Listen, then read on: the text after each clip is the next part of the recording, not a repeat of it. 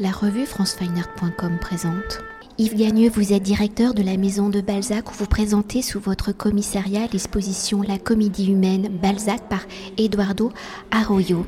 Alors présentant une trentaine de peintures, collages et dessins réalisés à partir de 2014 et jusqu'à son décès le 14 octobre 2018 par Eduardo Arroyo, l'artiste peintre avec la volonté de publier une comédie humaine illustrée, s'est intéressé à la fois à la figure de Balzac en tant qu'auteur, aux personnages issus de ses romans, mais aussi aux endroits où l'écrivain a vécu. Alors né en 1937 à Madrid, Eduardo Arroyo y fera une école de journalisme où sa première approche plastique sera en 1957 lorsqu'il exerce le métier de caricaturiste de presse. Alors pour fuir le franquisme, il arrive à Paris en 1958, abandonnant ainsi le journalisme et se consacrant à la peinture. Il se fera connaître dans les années 1960 comme l'un des fondateurs du mouvement pictural Figuration narrative. Alors si le premier contact d'Eduardo Arroyo avec Balzac et la sculpture de Rodin, l'œuvre de l'écrivain aura un impact fondamental sur la pensée plastique d'Arroyo en 1964 par le thème Une passion dans le désert, une nouvelle d'Honoré de Balzac publiée en 1830 dans la revue de Paris. Ce récit sera le prétexte à la réalisation de 13 peintures par Gilles Eyo, Eduardo Arroyo et Antonio Recalcati, une réalisation donc collective qui sera définie comme le manifeste d'un nouveau mouvement pictural, je le rappelle, la figuration narrative. Alors avant de découvrir la comédie humaine d'Arroyo, pouvez-vous nous rappeler le contexte de la réalisation de l'ensemble des 13 peintures Une passion dans le désert où la maison de Balzac y a consacré une exposition, je le rappelle, en janvier 2017 et pour cette réalisation collective, comment la littérature de Balzac s'est-elle initiée? Dans l'œuvre d'Arroyo Une passion dans le désert est un roman qui a été déniché non pas par Eduardo Arroyo mais par Gilles Ayot. Gilles Ayot qui à l'époque était sans doute le plus intellectuel de ces trois artistes et ces trois artistes ont été sensibles à plusieurs choses. D'abord au type de récit et surtout au côté sulfureux du récit de Balzac, puisqu'il s'agit quand même ni plus ni moins que des, amours d'un soldat de l'armée napoléonienne et d'une panthère. Donc là, si vous voulez, c'est non seulement transgenre, mais c'est transespèce. Alors le, le, roman de Balzac est extrêmement pudique. On peut le mettre entre les mains de n'importe quel enfant qui n'y verra qu'une très belle histoire d'amitié entre un soldat et une panthère pour le lecteur contemporain qui est capable de lire derrière les points de suspension, il y a des points de suspension extrêmement chauds dans ce roman. Et les trois artistes vont faire un, manifeste, la figuration narrative. La figuration narrative, c'est à la fois le retour du temps dans, le récit, donc il s'agit de faire un récit, que la trace du temps soit sensible. Il s'agit de faire de la figuration, c'est-à-dire de lutter contre l'art abstrait. Il s'agit aussi de contester le pop art américain avec cette euh, absence de profondeur culturelle en revendiquant au contraire la culture. Donc d'une certaine manière, Balzac, c'est la culture et ce récit permet de renvoyer dans les peintures à des choses extraordinairement variées d'un point de vue culturel, aussi bien l'architecture, on y montre les invalides, euh, que d'évoquer la littérature naturellement, mais aussi d'évoquer le cinéma et donc de, renvoyer à toute une richesse toute une profondeur. Alors ce cette cycle de peinture a été un peu oublié par les historiens d'art qui ont préféré voir le second cycle euh, qui s'intitule Vivre et laisser mourir, la fin tragique de Marcel Duchamp. Second cycle réalisé par les mêmes euh, euh, comparses l'année suivante et qui cette fois-ci se représentent eux-mêmes en train de procéder à l'assassinat de Marcel Duchamp. Donc là, ça crée un scandale terrible et cela montre justement à quel point l'engagement artistique de, de, ces jeunes gens est fort puisqu'ils se sont véritablement aliénés complètement le monde de l'art de l'époque. Donc pendant un an, ça a été une omerta totale. On ne parle plus d'eux, on ne les présente plus, on envisage de retirer l'œuvre de la galerie. Enfin, ça a été, ça a été une chose d'assez terrible. Donc, si vous voulez, ce sont vraiment des artistes révolutionnaires et Arroyo se fait connaître comme un artiste révolutionnaire et c'est un peu comme ça qu'il est resté dans les manuels d'histoire de l'art. Celui que nous présentons à la maison de Balzac, ce n'est pas l'Eduardo révolutionnaire cette fois-ci, c'est au contraire un homme, moi celui que, que j'ai rencontré, auquel j'ai été sensible, c'est un homme d'une sensibilité et d'une érudition absolument phénoménale. C'est l'Eduardo Arroyo qui fait un travail essentiellement sur le souvenir, sur la mémoire. Et les œuvres que nous présentons, d'ailleurs, techniquement, sont complètement dans ce système-là, puisque, euh, vous le disiez, il s'agit de, de collage, c'est l'impression qu'on peut avoir. Le collage est une technique très, très, très connue, mais ce que nous montrons, c'est un collage tout à fait particulier, puisqu'il s'agit d'un collage de fragments de photographies découpés et assemblés bord à bord. En réalité, c'est une forme de marqueterie de photographie, travail très long, très minutieux et qui va, par euh, ses contraintes, avoir un impact très fort sur le, et surtout une entente très forte avec les objectifs qui sont ceux d'Eduardo, puisqu'Eduardo procède véritablement à un travail sur le souvenir, un travail sur la mémoire qui est comparable au fond assez bien à ce que peut faire Marcel Proust dans la recherche du temps perdu. Eduardo, lui, préférait la comparaison avec la réflexion d'Aragon sur le souvenir. Ces rapprochements se font avec des écrivains. Ce n'est pas du tout le fait du hasard, parce que l'Eduardo Arroyo que nous connaissons en France, c'est le plasticien. L'Eduardo Arroyo que connaissent les gens qui connaissent Eduardo, c'est aussi un écrivain, c'est aussi un metteur en scène, c'est aussi un homme de théâtre.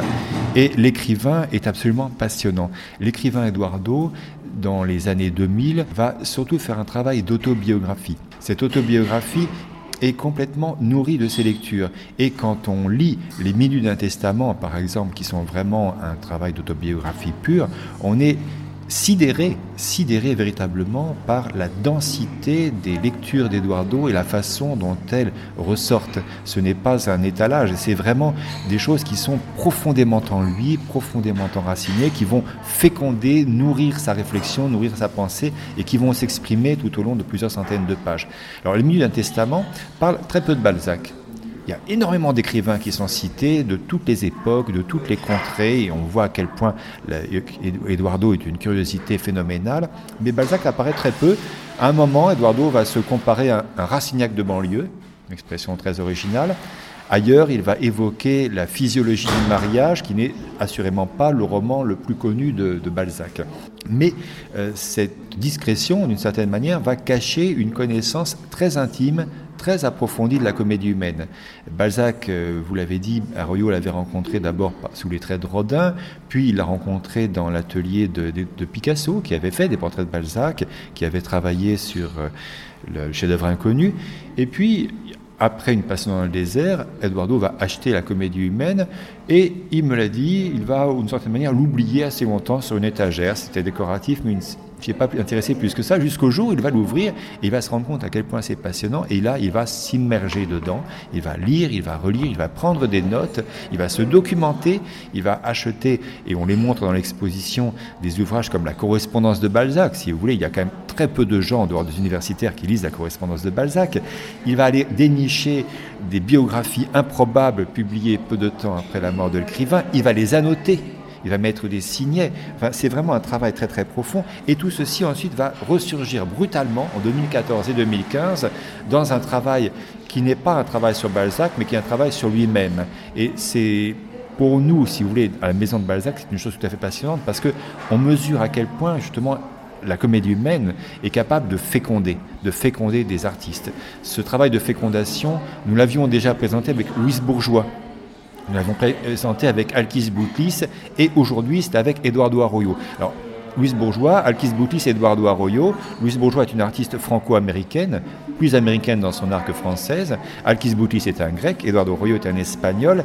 Voilà. Si l'on voulait démontrer que l'œuvre de Balzac est universelle et qu'elle parle à tout le monde, on ne s'y prendrait pas autrement. C'est comme ça que nous faisons et nous sommes assez heureux et fier de pouvoir présenter aujourd'hui la façon dont Eduardo Arroyo s'est approprié Balzac et s'en est servi pour approfondir son questionnement, s'en est servi pour se nourrir véritablement et créer ses œuvres qui à la fois nous permettent de lire Balzac autrement et nous permettent de comprendre combien Balzac justement peut toucher aujourd'hui, puisque des gens qui vont se, des grands intellectuels, Eduardo est un grand intellectuel, vont y trouver une matière extrêmement riche qui va leur permettre de s'exprimer mieux.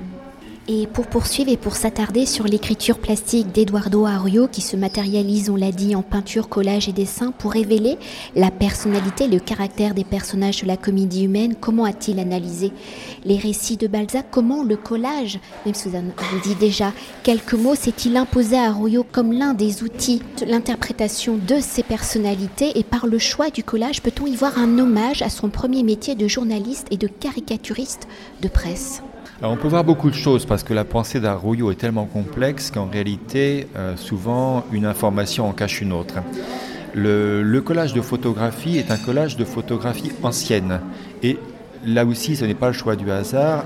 Arroyo affiche son désir de travailler sur le souvenir, de travailler sur les souvenirs, sur la mémoire. Et c'est un travail euh, qu'il va faire en lui-même, donc il va exprimer. D'une certaine manière, ces collages sont une forme d'autobiographie plastique et qui vont être véritablement complémentaires des biographies littéraires rédigées par, euh, par Arroyo. Je dis littéraire à dessin car Arroyo est un grand écrivain. Il faut vraiment lire ses ouvrages qui sont euh, absolument passionnants, très bien écrits, très drôles, très fins et qui permettent de rentrer dans toute la complexité, toutes les nuances, toute la subtilité, toute la, la délicatesse d'un personnage qui lui-même affichait souvent des poses un peu, martiales. Arroyo était un grand amateur de boxe, Arroyo n'aimait rien tant que le défi, la, la confrontation, mais cette posture se marie aussi avec une très profonde sensibilité. Cette sensibilité, on la retrouve dans les œuvres aussi bien écrites que plastiques. Donc photographie ancienne, pour expliquer ceci, découpage, collage, et ça, ce découpage, ce collage, ça renvoie aussi aux albums de photographie, aux albums de souvenirs qu'on peut monter soi-même. Donc Eduardo Arroyo va, à partir de Balzac, créer son propre album de souvenirs sous des formes tout à fait étonnantes, puisqu'on a aussi bien la représentation de l'écrivain lui-même que celle de personnages et que celle d'intérieur de Balzac. C'est, à ma connaissance, Eduardo Arroyo est le seul artiste à s'être jamais plongé dans la représentation d'intérieur balsacien. Peut-être une dernière chose pour conclure notre entretien, peut-on s'attarder sur quelques heures Pouvez-vous peut-être nous décrire quelques portraits au regard de votre lecture et connaissance des personnages de la comédie humaine? Pour vous, comment Arroyo a-t-il su déceler, magnifier leur personnalité? Nous présentons beaucoup de personnages de, Balzac et aucun de ces personnages ne reflète finalement la même lecture de Balzac. Arroyo va réagir à Balzac. Parfois, il va vraiment être très attentif à la façon dont l'écrivain présente les personnages et d'autres fois, il va vraiment y voir ses propres euh, pensées. Et ah, Balzac va servir d'une certaine manière de miroir, de reflet, un, miroir très, enrichissant, un reflet très, foisonnant, très touffu, euh, très nourri par Balzac. On peut prendre par exemple le personnage très singulier du colonel Chabert. Le colonel Chabert est le héros d'une nouvelle de Balzac euh, qui raconte l'histoire de ce colonel d'Empire laissé pour mort sur le champ de bataille des Lots au point qu'on va l'ensevelir. Il va réussir à sortir de cette fosse de cadavres et se traîner dans un coin. Il va être soigné, mais laissé dans un tel état de délabrement qu'il va mettre sept années à regagner la France. Il revient, il est clochardisé, et il arrive en France, il est considéré comme mort, donc il n'a plus de nom, il n'a plus de titre, il n'a plus de fortune, sa femme s'est remariée, refuse de le reconnaître, et il va essayer de retrouver son identité, retrouver un peu sa fortune et va se heurter à une machine sociale et aux puissances de l'argent, ce qui fait qu'il va être laissé véritablement broyer.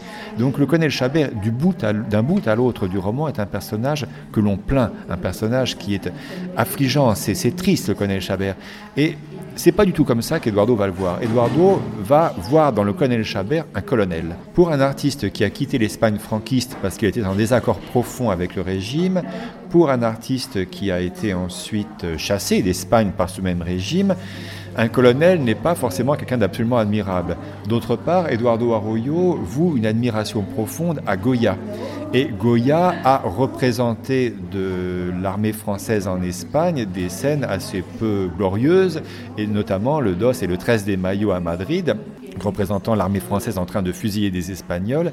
Voilà. Donc, pour Arroyo, le colonel Chabert va évoquer des souvenirs qui ne sont pas des souvenirs, des souvenirs personnels, qui sont tout à fait en désaccord avec le personnage de Balzac, et il va figurer le colonel Chabert sous la forme d'une créature tout comme taillée dans le bois, comme un pantin qu'on agiterait avec des ficelles. C'est ça le colonel Chabert vu par Eduardo Arroyo. Vous prenez maintenant le personnage de Melmoth. Melmoth, euh, c'est un, personnage de roman qui a été créé à la fin du XVIIIe siècle par Mathurin. C'est un roman gothique anglais, enfin irlandais en l'occurrence, un roman gothique avec euh, des scènes très très sombres. ce ne sont que des supplices, que de la terreur, etc. Et ça va beaucoup plaire. Balzac va reprendre ce récit et créer une suite, un Melmoth réconcilié, que va lire Arroyo? Et quand Arroyo représente Melmoth, il va y mettre pêle-mêle le Melmoth de Mathurin, le Melmoth de Balzac, mais aussi y mettre Ball, évoquer Oscar Wilde, évoquer Baudelaire, évoquer là-dedans. Tout ça va ressurgir et va faire une création complètement originale qui va d'une certaine manière rassembler toutes les lectures d'Eduardo toutes ces lectures qui vont se confondre au fil de la création, puisque là encore, la technique imposant le délai va permettre à Eduardo de remettre en place tous ses souvenirs et de les réintégrer progressivement à la création. Enfin, vous avez d'autres personnages comme Lucien de Rubempré qui au moins à prime abord, semble beaucoup plus proche de la littérature de Balzac. Donc ce sont des visions très différentes, des rapports très différents avec la littérature qui montrent justement qu'un même écrivain peut dans Balzac trouver des choses extrêmement différentes. Merci je vous en prie. Cet entretien a été réalisé par franceweiner.com.